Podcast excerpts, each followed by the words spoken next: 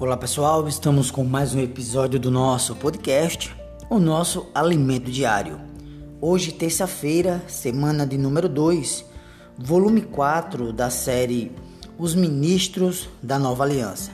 E o tema desta série, As Promessas de Deus, com a autoria de André Dong e a narração fica comigo, Dilson Pereira, com a função de transmitir ao seu coração uma palavra de fé, esperança e salvação. A nossa leitura bíblica de hoje, Êxodo, capítulo 26, versículo do 16 ao 33, capítulo 27, versículos 1 e 2, capítulo 30, versículos do 18 ao 19, Levítico, capítulo 1, versículos do 1 ao 13. E para finalizar, 2 Corinto, capítulo 5, versículos do 1 ao 4 e o versículo 18. Ler com a oração de hoje, Efésios, capítulo 4, versículo 13. Até que todos cheguemos à unidade da fé e do pleno conhecimento do Filho de Deus a perfeita varonilidade, à medida da estatura da plenitude de Cristo. Louvado seja o Senhor. O tema de hoje, a visão do tabernáculo do átrio exterior ao santo lugar. Caros ouvintes, ontem vimos que Deus nos deu a palavra e o ministério da reconciliação e nos comissionou para reconciliarmos as pessoas consigo mesmo. Em 2 Coríntios 5, versículo 18. Dessa maneira, amados irmãos, a nossa vida cristã não será estagnada, mas dinâmica. Diante disso, nossa reação deve ser de aceitar a sua comissão, dizendo-lhe ao Senhor sim e amém. Quando o apóstolo Paulo, em sua segunda carta aos Coríntios, desenvolveu acerca do ministério da reconciliação, devia ter em mente a figura do tabernáculo. Por meio dessa figura, veremos os estágios da reconciliação que a palavra nos descreve. O átrio exterior do tabernáculo é representado um retângulo, um retângulo maior, onde temos o altar do holocausto e a bacia de bronze. O altar do holocausto ele é feito de madeira recoberta de bronze, que significa é, juízo ou julgamento. Sob o ângulo dessa experiência cristã, em nossos primeiros passos, depararmos-nos com a cruz e deparamos-nos com a cruz de Cristo, na qual Cristo ofereceu a si mesmo a Deus como holocausto em nosso favor. No Antigo Testamento já é possível ver a grandiosidade de Deus, pois ele não exigiu a morte do homem pecador, mas permitiu que fosse substituído por, por animais tais como bois ou novilhos, carneiros ou cabritos, rolas ou pombinhos Amados, para que seu holocausto fosse aceito, o homem deveria obedecer à lei do rito, conforme descrito a seguir. Os passos são os seguintes: primeiramente, o pecador deveria trazer a sua oferta sem defeito ao Senhor, justamente na porta da tenda da congregação. Ali, a oferta receberia um tratamento específico de acordo com a sua natureza, isto é, conforme fosse gado, é, é, o, o gado miúdo ou aves. Esse procedimento era para que o pecador fosse aceito perante o Senhor. Em seguida, o pecador deveria pôr sua mão sobre a cabeça do holocausto para que houvesse uma identificação e substituição. Então o pecador colocaria a mão sobre a cabeça ali daquele animal que estava ali como holocausto. esse animal ele passaria a representá-lo dali por diante. E depois? Depois o animal ele era imolado. Os filhos de Arão, os sacerdotes, apresentavam o sangue do animal e o aspergia sobre o altar. Ele era ainda esfolado e cortado em seus pedaços. E os filhos de Arão acendiam um fogo sobre o altar e colocavam em ordem lenha sobre o fogo. Por fim, queridos irmãos, os sacerdotes eles colocavam em ordem os pedaços, a saber, cabeça e o, re, e o redenho sobre a lenha. Depois de lavadas com águas, as entranhas e as pernas eram queimadas sobre o altar. O resultado dessa oferta queimada era subir como aroma agradável ao Senhor. Dessa forma, o pecador era aceito por Deus. Queridos irmãos, de um lado, podemos afirmar que a oferta era como um dom, pois damos ofertas e nos ofertamos para Deus. De outro lado, também somos um sacrifício pois assim como esse animal que está sobre o altar precisa ser totalmente consumido, tornando-se cinzas, assim também deve ser conosco. Para Deus, esse último estágio se torna se tornar-se cinzas é muito importante. Antes éramos seus inimigos, mas uma vez imolados, queimados e transformados em cinzas, não existimos mais.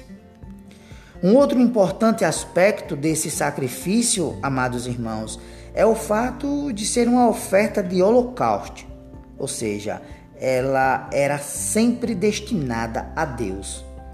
Nem o pecador, olha só, nem o pecador, nem os sacerdotes tinham parte nela, pois era exclusivamente para Deus.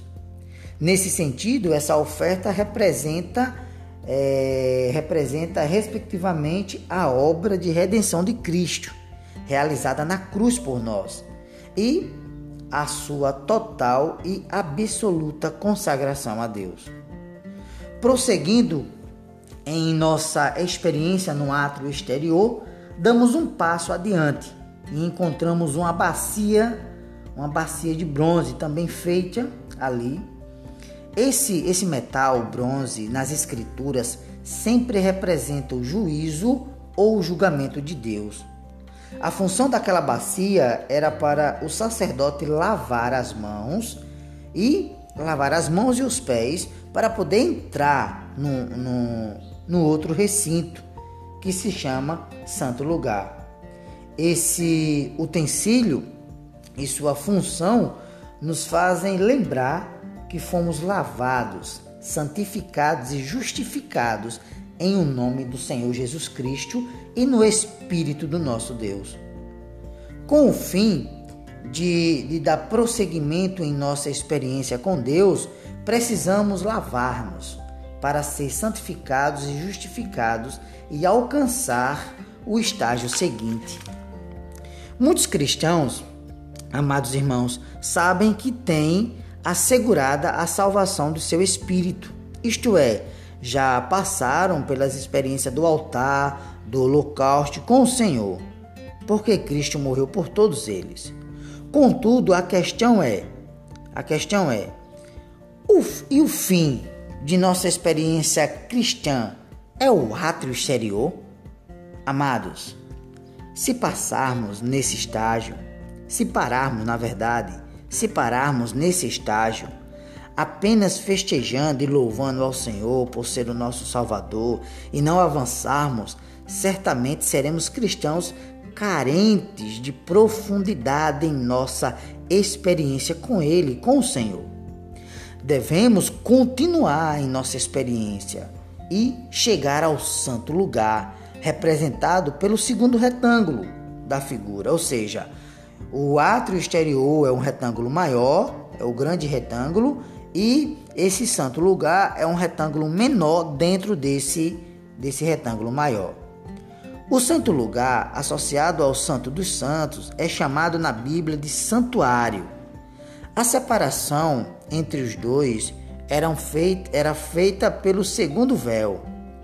O santuário ele compunha-se de 48 tábuas de madeira de acácia, 20 para o lado norte e 20 para o lado sul, e do lado posterior, oito tábuas, seis delas com como as demais, e duas de canto para reforçar os cantos ao fundo. Essa madeira é uma madeira nobre, muito resistente e revestida de ouro. O ouro representa a natureza divina e a madeira de acácia representa a nossa natureza humana. Portanto, amados irmãos, por melhor que sejamos, ainda precisamos da natureza de Deus. Louvado seja o Senhor. Das oito tábuas ao fundo havia duas que ficavam de esquina, isto é, nos cantos, que representam Cristo, pois ela é a pedra de esquina ou a de ângulo. Queridos, além disso, também representam irmãos. Essas duas tábuas, elas representam irmãos usados pelo Senhor para nos ajudar no aperfeiçoamento de nossa experiência espiritual. Cada uma dessas tábuas, ela media 10 côvados de comprimento e um côvado e meio de largura. Isso simboliza isso simboliza o tabernáculo como o edifício de Deus, no qual todos nós estamos sendo edificados. Ademais, a medida de sua largura, um côvado e meio, é para lembrar-nos de que, por mais capazes que sejamos, ainda precisamos de um complemento, ou seja, precisamos de outros para sermos um número inteiro. Não somos, amados irmãos, completos em nós mesmos. Em nossa medida, não podemos estar aquém ou além dos outros. Todos devemos ter a mesma medida. Por isso, o apóstolo Paulo disse em Efésios: Até que todos cheguemos à unidade da fé e do pleno conhecimento do Filho de Deus, à perfeita varonilidade, à medida da estatura da plenitude de Cristo. Ou seja, o que isso quer dizer?